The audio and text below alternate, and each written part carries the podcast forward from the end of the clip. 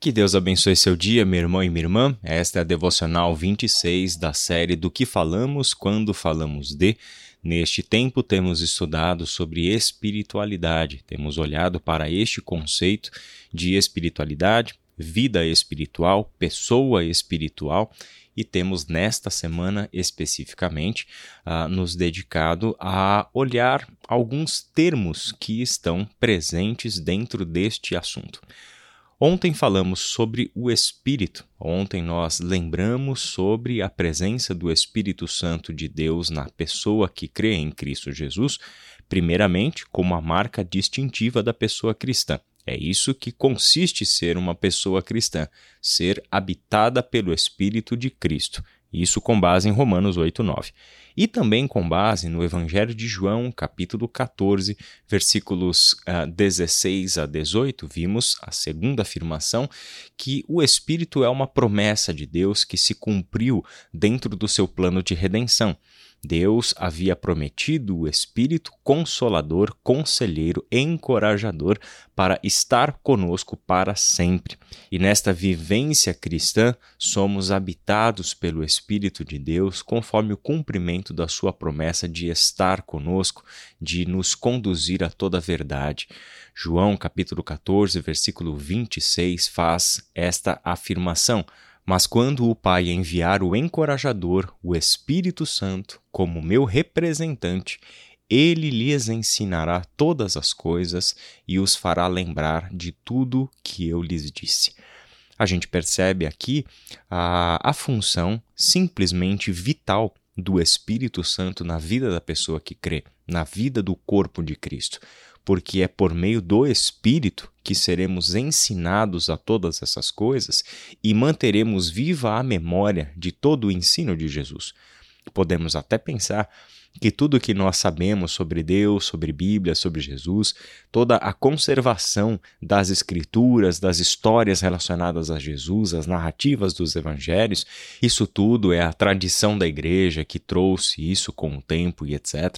Tendemos a olhar somente para os processos humanos envolvidos nisso tudo, mas deixamos de lado o fato de que se há algum ensino acerca de Jesus, se há alguma memória precisa da verdade do Evangelho. Isso é obra do Espírito Santo de Deus atuando em nós. É justamente por isso que somos dependentes do Espírito Santo para que entendamos a mensagem do Evangelho da graça de Deus. Sem ele, não há compreensão. Sem o Espírito, não há discernimento da vontade de Deus para que vivamos de acordo com ela. Hoje nós vamos olhar para um outro termo importante que é a carne, que aparece de uma forma bem clara lá em Romanos, capítulo 8, e nós vamos ler do verso 5 ao verso 8. Aqueles que são dominados pela natureza humana pensam em coisas da natureza humana, mas os que são controlados pelo Espírito pensam em coisas que agradam o Espírito. Portanto, permitir que a natureza humana controle a mente resulta em morte, mas permitir que o espírito controle a mente resulta em vida e paz.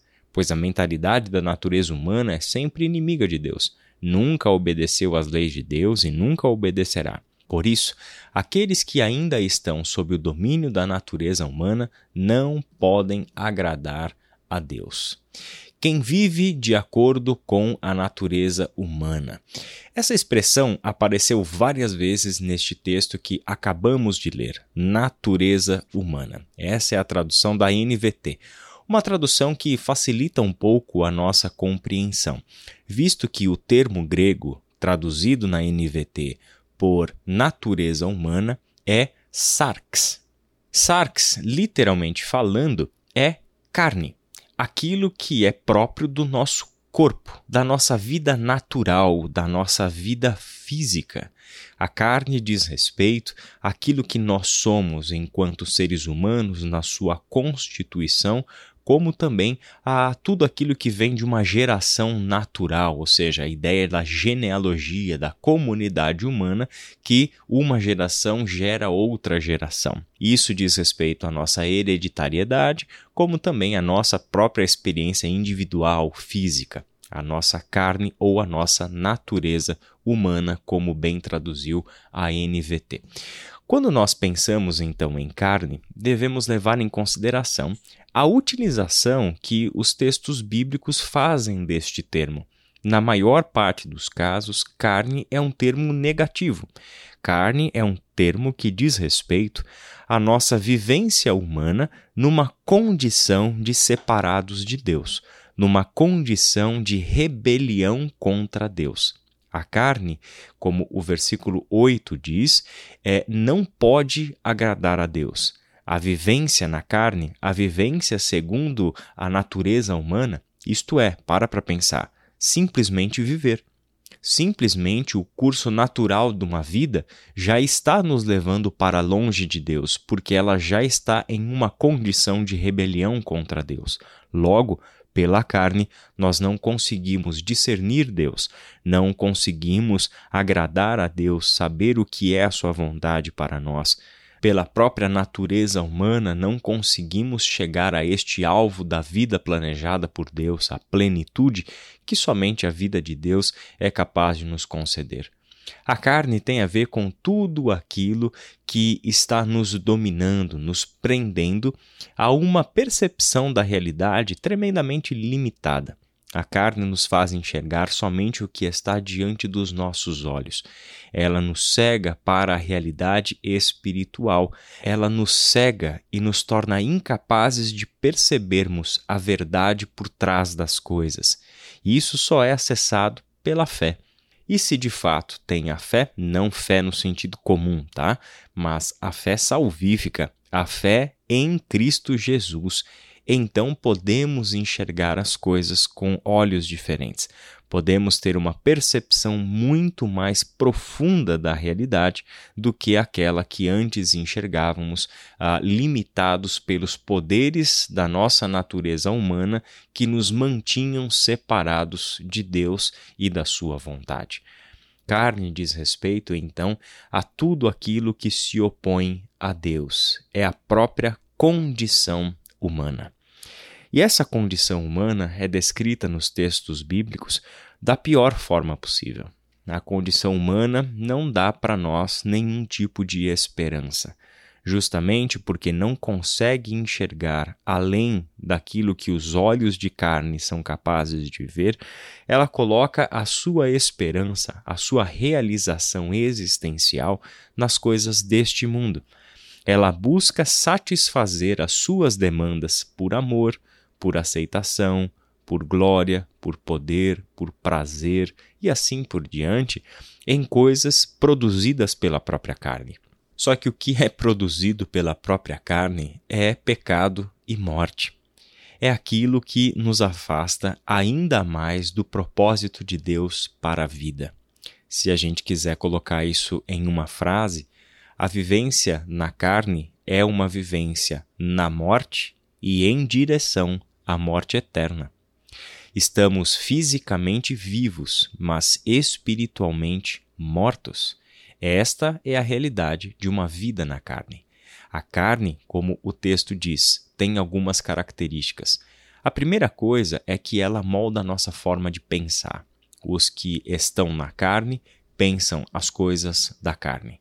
Versículo 5 faz essa afirmação. No versículo 6, outra afirmação importante se permitirmos que a natureza humana, que a carne, ah, controle a nossa mente, o resultado disso é morte. Versículo 7 faz outra afirmação. A mentalidade da carne sempre será inimiga de Deus. Ela não obedece a Deus e ela não tem poder para obedecer a Deus. E no versículo 8, aqueles que estão sob o domínio da carne não podem agradar a Deus. Novamente, não tem poder para agradar a Deus. O que não tem poder é o que está morto. Tudo o que está morto não tem poder para fazer nada, não tem poder para ser nada, porque já não é e já não faz. O Espírito Santo de Deus, como vimos ontem, é o poder, é a vida de Deus dada a nós. E este poder é exatamente para reverter toda esta vivência na carne, guiada pela carne. Então, o que acontece quando o Espírito Santo é derramado sobre a carne?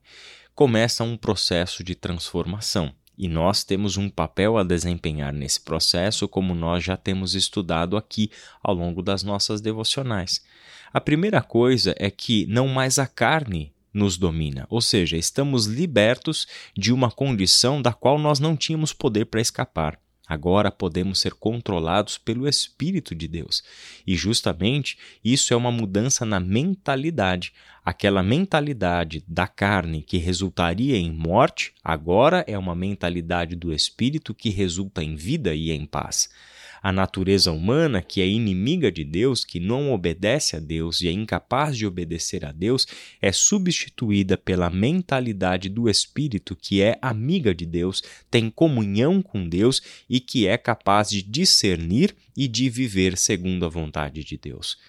Assim, eu quero encerrar essa nossa meditação com os versículos 12 a 14 de Romanos 8. Portanto, irmãos, vocês não têm de fazer o que a sua natureza humana lhes pede. Em outras palavras, vocês não devem mais nada para a carne de vocês, vocês não devem mais nada para esta existência decadente da carne. Porque se viverem de acordo com as exigências da carne, vocês morrerão. Se, contudo, pelo poder do Espírito fizerem morrer as obras do corpo, viverão. Porque todos os que são guiados pelo Espírito de Deus são filhos de Deus. Que hoje nós louvemos ao nosso Deus por esta grande libertação dos poderes da carne sobre a nossa história. Hoje nós, conscientes do poder do Espírito derramado sobre nós, queremos viver uma vida para a glória de Deus, vivendo de acordo com a mentalidade do Espírito, para a vida e para a paz. Que Deus te abençoe e até amanhã.